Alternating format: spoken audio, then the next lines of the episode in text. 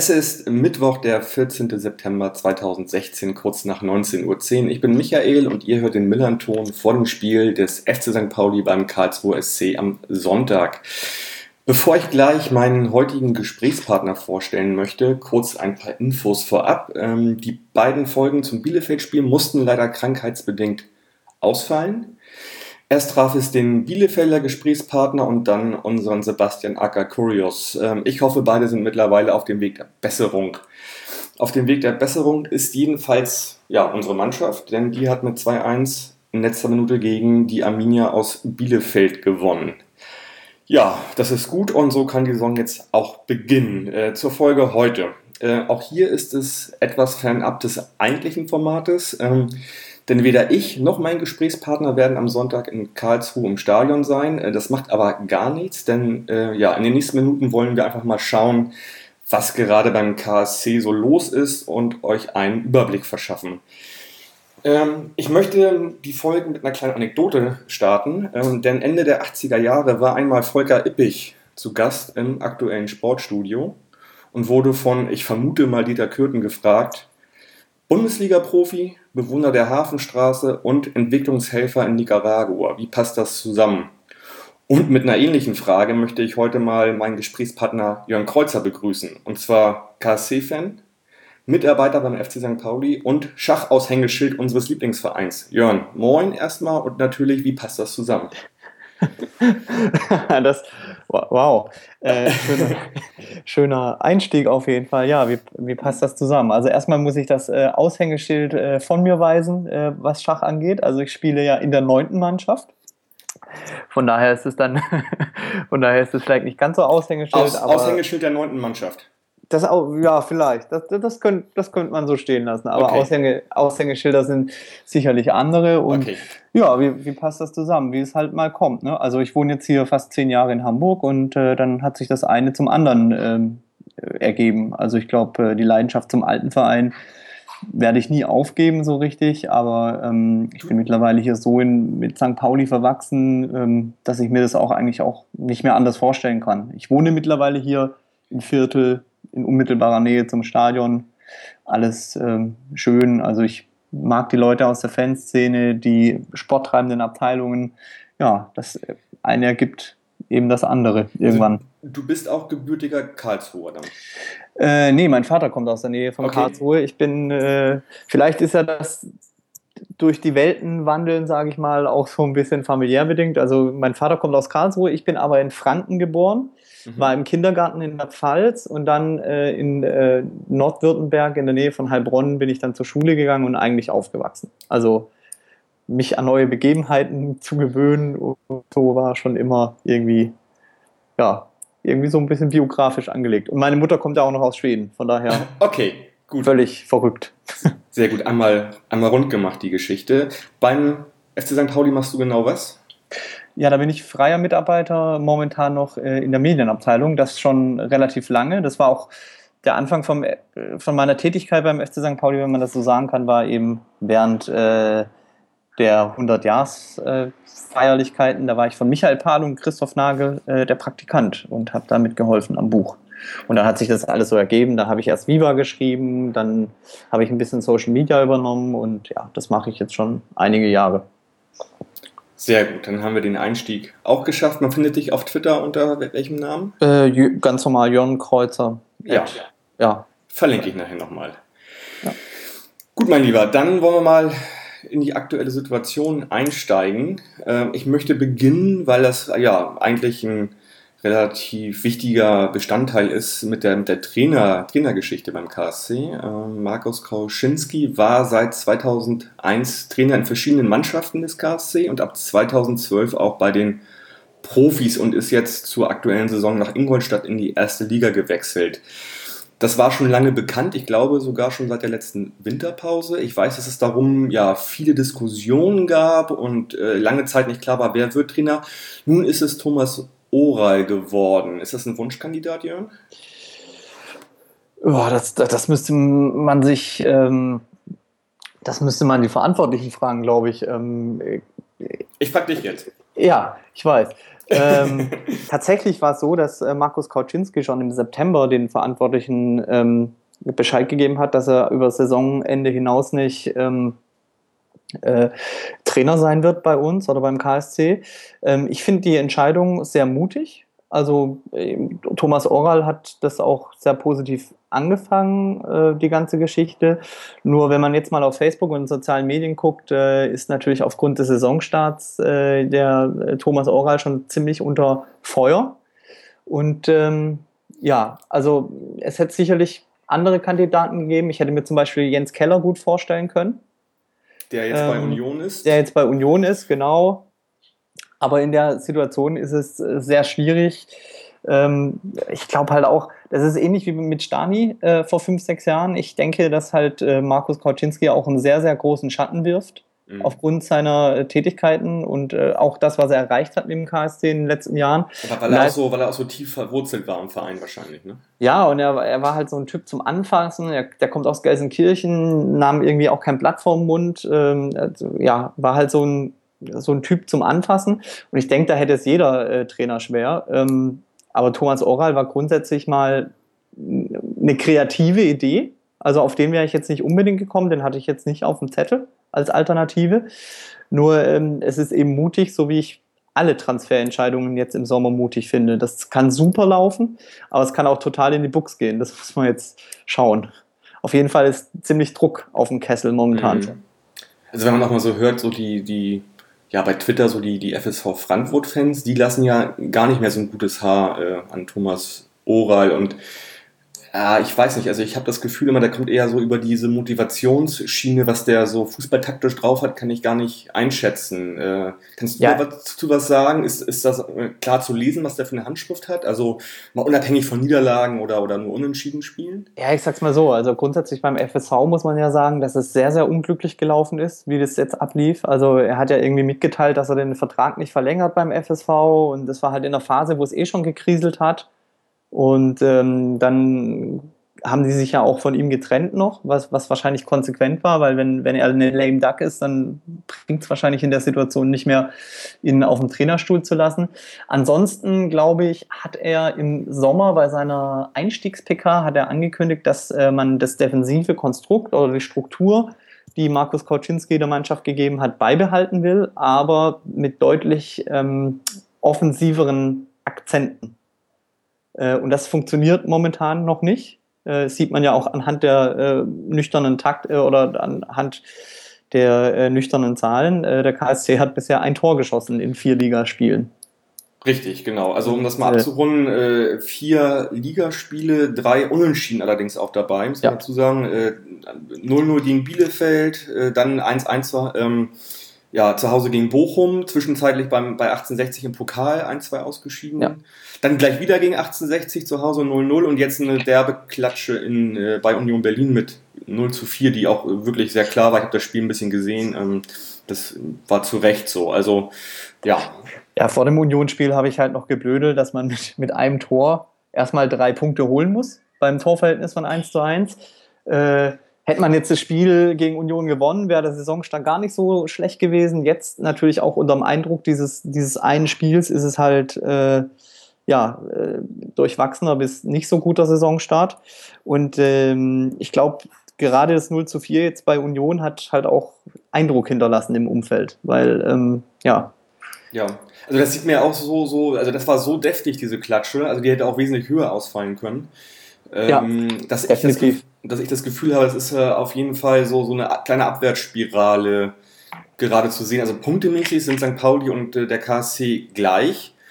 Trotzdem würde ich sagen, mental zwei völlig verschiedene Ausgangslagen gerade. Ja, auf jeden Fall. Auf jeden Fall. Ich denke, dass äh, der FC St. Pauli wird da mit richtig breiter Frust äh, im Wildpark auflaufen. Ich denke, die haben da auch überhaupt nichts zu fürchten, in Anführungszeichen, wenn die einigermaßen ähm, wenn die einigermaßen äh, selbstbewusster auftreten, ist die Chance sehr, sehr hoch, da was mitzunehmen, glaube ich. Also ich glaube nicht, dass der KSC momentan in der Verfassung ist, in der er äh, also ein dominantes Spiel aufziehen würde. Das würde mich wundern. Aber eigentlich ja genau die besten Voraussetzungen äh, eigentlich für eine Niederlage für uns. Das kennen wir ja zuhauf, diese, diese ja, Ausgangslagen. Vielleicht.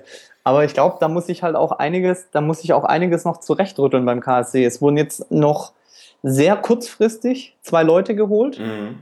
Also vor allem den, den, äh, den Charalambos ja, Mafrias. Sag den Namen nochmal.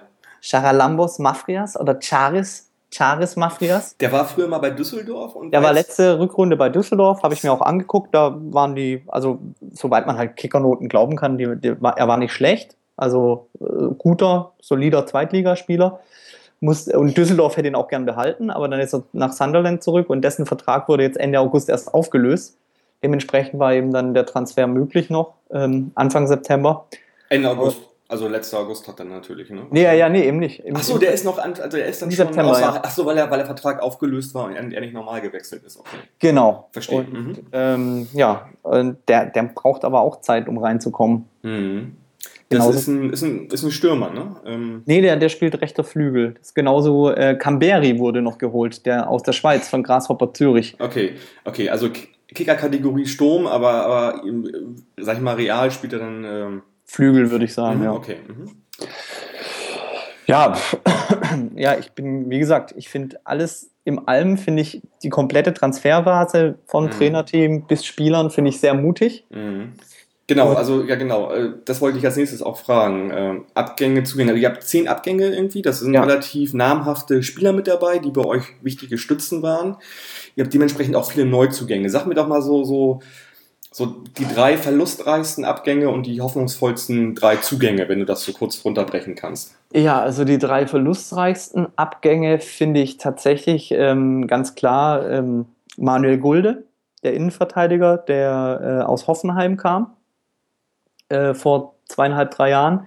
Der ist zu Freiburg gewechselt äh, mit einer festgelösten, äh, mit, also den wollte Freiburg haben und der ist da auch direkt Stammspieler. Also es war völlig klar, dass der mehr im, im Köcher hat als ähm, zweite Liga. Ich würde fast sagen, der ist vergleichbar mit Philipp Max letzte Saison, der ja kurz vor der, der dann im äh, August auch ging zum FC Augsburg damals. Ich denke, Gulde wird sich auch festspielen, der hat sofort gespielt ähm, bei Freiburg.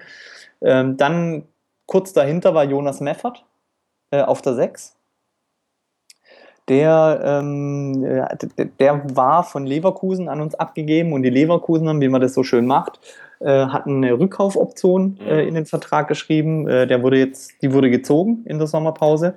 Und Leverkusen hat ihn dann direkt weiter nach Freiburg verkauft. Mhm. Also Gulde und Meffert beide nach Freiburg. Und jetzt, ähm, ja, jetzt äh, schwierig äh, Platz. Also die zwei sind deutlich, die sind große Verluste. Mhm. Ich würde tatsächlich auch sagen, ein Stück weit Dominik Peitz. Ja. Weil er als Typ einfach wichtig war. Der war jetzt auch nicht mehr unbedingt äh, Zweitliga-Stammspieler, schon länger nicht mal. Mhm. Aber so einen Typen braucht man einfach im Kader, äh, quasi ein Langer, der einfach nur reinhaut und dann quasi kurz genau. nach seiner Einwechslung die gelbe Karte hat. Auf meiner, auf meiner All-All-Time-Favorite äh, Hass, Hassliste der zweiten Liga äh, und, und den ersten drei. Ja, aber wenn, wenn, das ist so eine Kategorie Spieler, wenn der bei dir spielt in der Truppe, dann. Klar, willst du haben. Also, der war früher bei Osnabrück, da habe ich den schon. Genau. Ah, ja, okay. war auch Teil der Paderborner Truppe, die damals mhm. gegen HSV verpfiffen wurde und so. Ja, ja. Mhm. Und äh, ja, nee, Peitzer war, Peitzer ist einfach vom, vom, vom Typ her ein enorm wichtiger Abgang und mhm. ähm, finde ich schade, aber da muss man auch sehen, dass es wahrscheinlich nicht mehr unbedingt gereicht hätte. Ja. Vielleicht mit Optionen, ja, weiß man nicht. Ja, und. Ähm, Paderborn war ein gutes Stichwort, glaube ich, gerade, weil ihr habt einen Rutsch Doppelkampf geholt, ne? Genau, genau. Stoppelkamp wurde geholt und ähm, ich würde von den Abgängen her sagen noch ähm, der äh, Kollege Pascal Köpke, der letztes Jahr an Aue in der Rückrunde verliehen wurde, da wirklich eins nach dem anderen getroffen hatte. Okay und der jetzt quasi in der Sommerpause fest nach Aue rübergang äh, ging und dann halt bezeichnenderweise, man hat es kopiert von den Bundesligisten, es soll im Raum stehen, dass es da auch eine Rückkaufoption gibt oh Gott, oh seitens oh des KSC. Also ob da jetzt was dran ist, weiß ich nicht, aber also den Verlust fand ich auch schade, den hätte ich gern einfach mal gesehen, den, ja. den Köpke als ähm, Stürmer. Neuzugänge ähm, würde ich tatsächlich ähm, Frank oder Franck Com äh, weit vorne sehen. Also der ist ein sehr interessanter Mann. 25, der hat seine letzten Jahre ähm, bei, äh, ich habe mir das extra aufgeschrieben vor der Sendung, äh, Etoile Sportif du Sahel äh, in Tunesien verbracht und okay. äh, ist da quasi als Volksheld gegangen. Wurde sein Spitzennamen ist der Gladiator. Oha. Hat auch für einen Zweitlig Zweitligaspieler in Deutschland enorme Like-Zahlen Face äh, auf Facebook, wenn man das so als Maßstab nehmen kann, ein Na Stück klar, weit. immer. Hat irgendwie fast 37.000 Likes. Okay ist äh, kamerunischer Nationalspieler und hat mit äh, seiner tunesischen Mannschaft nicht nur die Meisterschaft und den Pokal geholt, sondern eben auch den afrikanischen UEFA Cup. Ja, also, du weißt aber nicht zufällig den Anteil der, der nordafrikanischen Fans äh, an seiner, an seiner Facebook-Seite. Doch, die muss groß sein. Also der, hat, okay. also der hatte schon vorher über 30.000 Likes und äh, mhm. es gab ein großes äh, virtuelles äh, Wehleiden, als er ging. Okay so unser Held, der mhm. Gladiator und äh, den finde ich sehr spannend. Äh, der kam jetzt bisher noch nicht ganz so zum Einsatz. Der hat in Bielefeld beim ersten Spiel gespielt. Mhm. Jetzt kamen die letzten Spiele von der Bank äh, ins Spiel. Äh, den finde ich interessant. Moritz Stoppelkamp darf man natürlich nicht vergessen. Nö, etablierter etablierter Zweitligaspieler. Zweitligaspieler mit, mit, mit einem Ausreißer in die erste Liga und so. Also das, äh, er, war auch der, er war auch der Einzige, der irgendwie noch Akzente gesetzt hat, jetzt beispielsweise beim äh, beim letzten Spiel in, ähm, äh, bei der, an der alten Försterei, immerhin mhm. mit zwei, drei Freistößen mhm. noch äh, Präsenz gezeigt. Und ansonsten ja, geben sich, glaube ich, die Neuzugänge nicht allzu viel. Äh, wenig noch spannend, also spannend finde, ist äh, Jan Rohlin vom FSV Frankfurt kam der. Zusammen mit seinem Trainer sozusagen? Genau, hat dort äh, auch vor allem in der Rückrunde gespielt und ähm, ist ursprünglich aus Brasilien. Und äh, der Bra er ist nur ausgeliehen zwei Jahre und er gehört immer noch dem brasilianischen Verein. Okay. Also das meinte ich mit, mit spannend. Also es ist sehr ähm, es sind, ja, es sind interessante Neuzugänge. Hm. Es ist auch, auch echt verrückt mit diesen ganzen Wechselgeschichten. Also ich steige da ganz oft gar nicht mehr durch, weil das halt echt sehr komplex geworden ist. Irgendwie Spieler A transferiert nach B, gehört äh, Verein C und äh, ja. ja, also ja, das ist schon, vor allem in Brasilien gibt es doch auch so Dreiecksgeschichten, so ganz komisch mit, wir schieben ihn dahin, um ihn dann nach Europa zu tun und mm, ja, mm. kriege ich nicht mehr. Okay. Jedenfalls, ja. Und ja, und den, den Innenverteidiger finde ich auch spannend als Typ. Den Jordi Figueras. Er hat auch auf jeden Fall einen tollen Fußballernamen. Ja, Kurzform ist, glaube ich, Jordi. ja.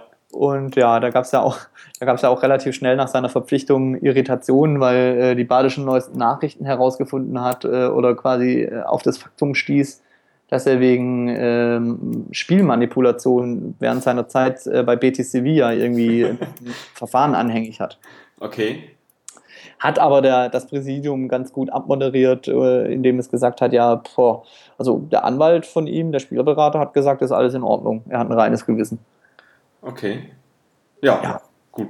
Spannend. Also der KSC sieht kein Risiko, von daher werden wir mal sehen. Aber ja, okay.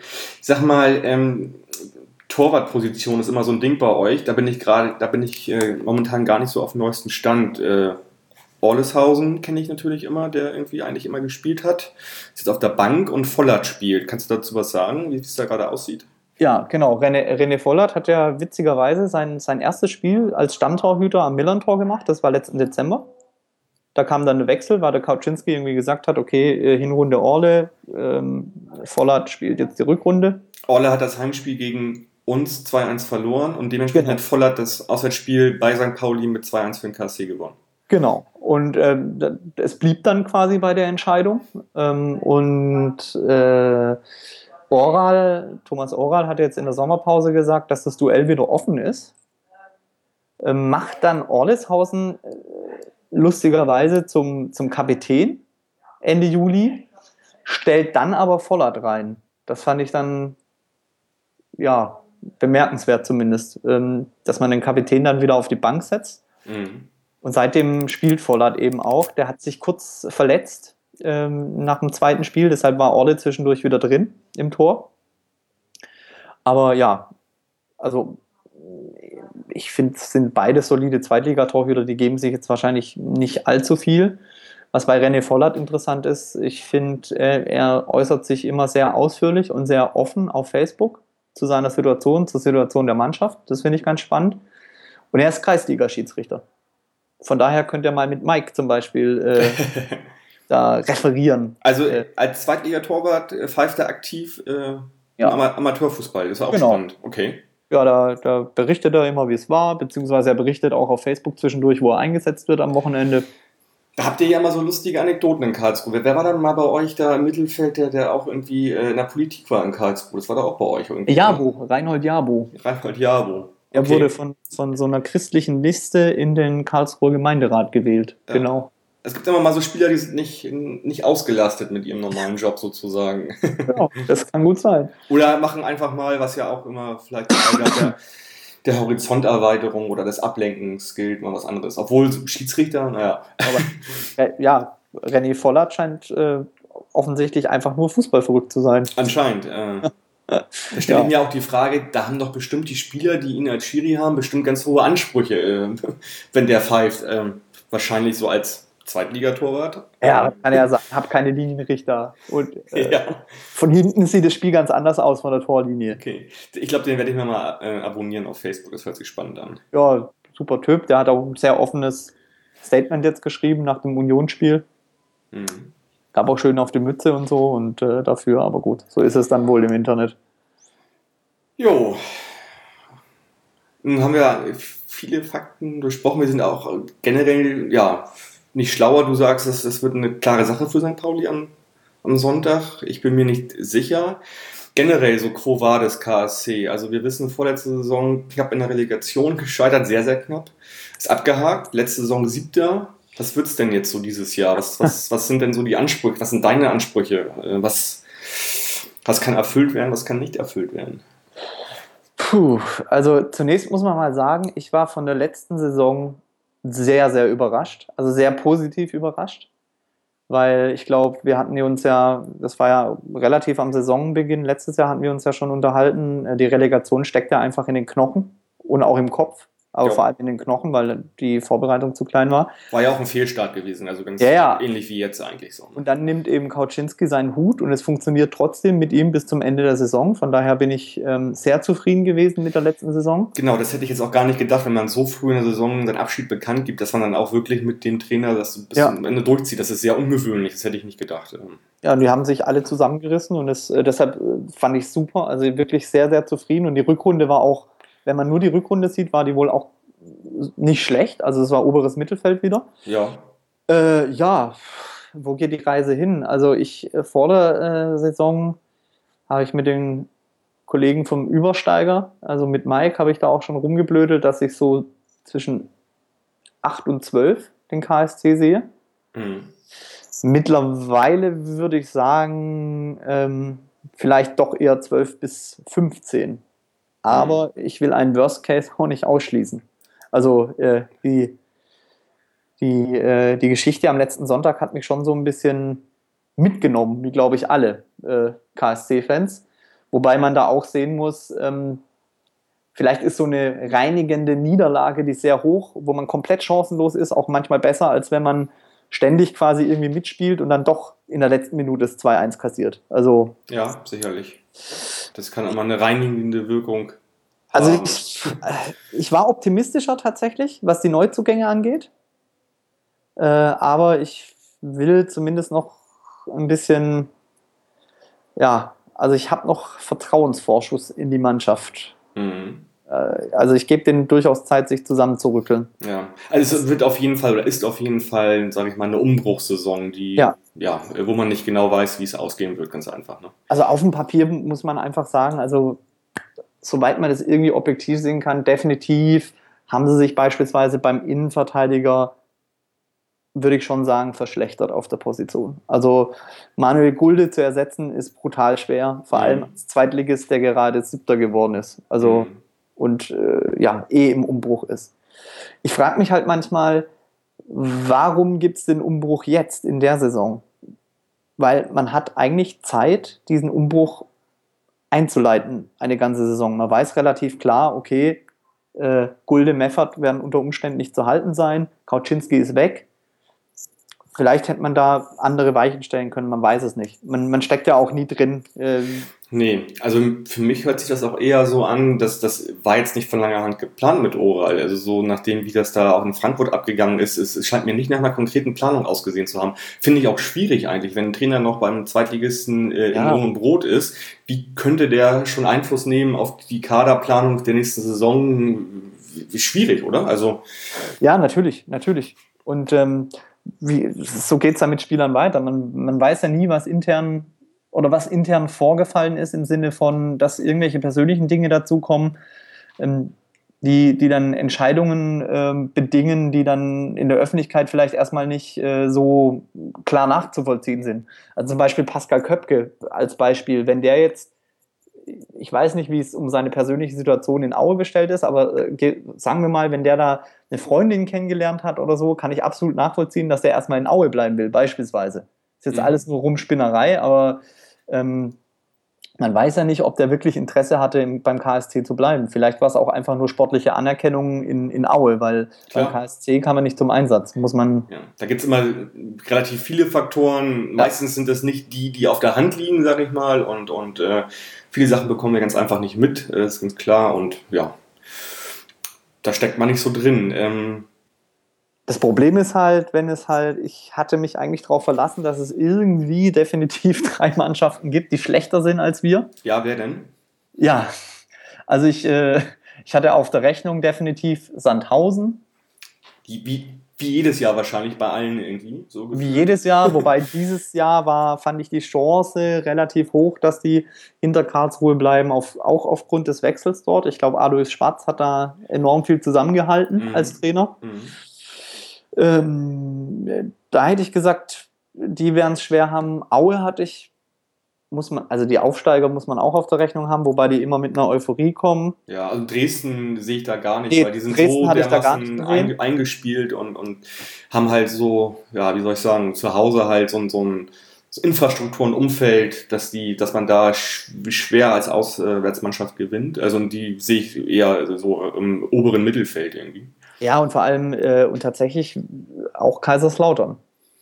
Weil ich finde, die haben noch schlimmer als ein KSC seit Jahren ständig. Also mhm. ich bin da überhaupt nicht in der Materie, aber die haben rein von außen betrachtet seit Jahren gefühlt Aderlass, Aderlass, Aderlass, mhm. Aderlass, Aderlass. Also es hört scheinbar gar nicht auf bei denen. Das ist auch schon rausgekommen in den Folgen, die wir hier letzte Saison gemacht haben mit den äh, Leuten von Betze gebabbelt. Da ist halt auch, da kommt halt der Verein kommt oder das Umfeld kommt nicht zur Ruhe ganz einfach. Fängt schon damit an, immer dieses jedes Jahr einen neuen Hauptsponsorgefühl zu suchen. Mm, ja. Und endet bei Kleinigkeiten. Aber da ist halt immer viel los und wie gesagt, immer die besten Spieler sofort weg. Ne? Äh, Orban, Leipzig und, und äh, ja, Heinz da, nach Köln. Heinz so. nach Köln, genau, da gibt es halt da, die, also jedes Jahr, die entwickeln ja gute Spieler, keine Frage. so. Ne? Äh, aber ich glaube, die sind jetzt äh, über ein Zenit ganz einfach und ähm, ja. da, die, die, müssen, die müssen sehr aufpassen, glaube ich. Ja, ja, vor allem auch mit so einer großen Bürde und so einem großen Stadion ist halt schon. Hm. Ja. Ja.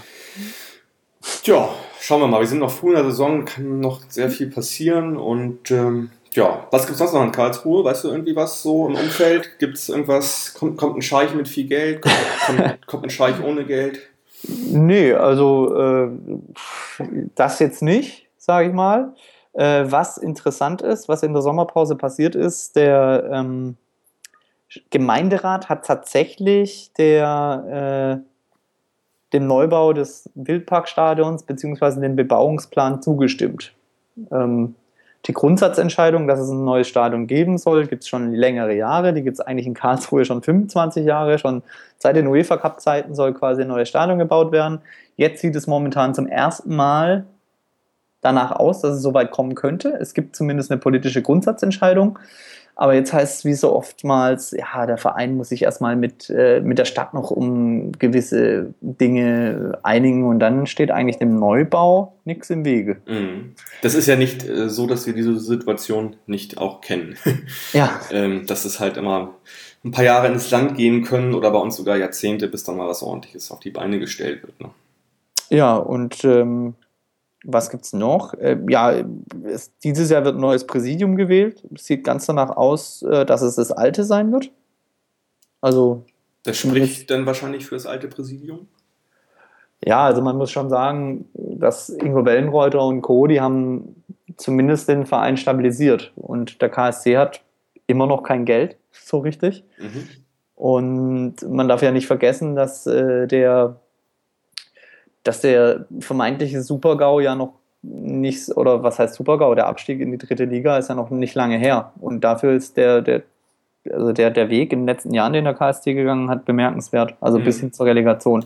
Genau, ist noch gar nicht so lange her und, und trotzdem hat man das Gefühl, irgendwie ist es schon wieder so lange her irgendwie und es etabliert, äh, also der KSC ist ein etablierter Zweitligist eigentlich. Ne? Ja, ja, das, äh, keine Ahnung, also ich bin jetzt über 20 Jahre Fußballfan, auch KSC-Fan und irgendwie seitdem sie 98 abgestiegen sind oder bei allgemein bei anderen Clubs, finde ich halt immer, dass man so Wellen sieht. Also irgendwann findet sich eine Mannschaft, da passt das Umfeld, da passt das, der Trainer, da passt der Sportdirektor. Die Mannschaft bekommt einen Höhepunkt und danach da einen weichen Übergang zu finden, ist brutal schwer. Das schaffen, glaube ich, echt nur wenige. Ja, weil die Leute einfach weggehen, andere Herausforderungen locken und so weiter. Das ist jetzt schon ein paar Mal passiert. Also 2007, die Mannschaft, die in die Bundesliga hochging, war von wie aus einem Guss mit Ede Becker an der Seitenlinie. Jetzt war es ähnlich mit Markus Kauczynski und jetzt äh, gibt es eben wieder eine Delle. Ich hoffe, dass die nicht allzu groß sein wird. Verstehe. Ja. Gut, Jörn. Ähm, wir werden nächste Woche nicht miteinander sprechen, macht keinen Sinn. Ja. Irgendwie, du bist unterwegs, äh, guckst Ticker oder Sky, ich gucke nur Sky. Äh, ja, äh, das lassen wir ausfallen, es sei denn, ich finde noch jemanden, der im Stadion ist. Ähm, ich suche auf jeden Fall noch einen Gesprächspartner für das Heimspiel gegen 1860. Also wenn sich da jemand äh, berufen fühlt, melde sich gerne bei mir oder direkt beim Millanton. Jörn wird es nicht sein. Ähm, nee. Ja, äh, aber ich denke mal, da werde ich auf jeden Fall einen Gesprächspartner nächste Woche haben. Und äh, ja, Jörn, ähm, wir sprechen dann eventuell irgendwie beim Heimspiel nächste Saison wieder, würde ich sagen. Ne? Ja, Ende Januar. Ende Januar. Ha, da bin ich auf Reisen. Mal schauen. Es, äh, irgendjemand wird sprechen von uns und mit dir ah. oder mit jemand anders. Also ja, das wird auf jeden Fall äh, laufen. Jörn, vielen Dank schon mal. Ja, bitte. Und ähm, ja, wir gucken mal, was das wird und äh, ja, die Saison entwickelt sich. Wir sind auch im Pokal, es ist schon September, es ist äh, toll und äh, ja, soweit erstmal. Jörn, vielen Dank. Bitte. Und äh, den Hörerinnen wünsche ich dann ein äh, spannendes Spiel im Stadion, am Fernsehgerät, wie auch immer am Sonntag und sage Forza, bleibt gesund und macht's gut. Ciao.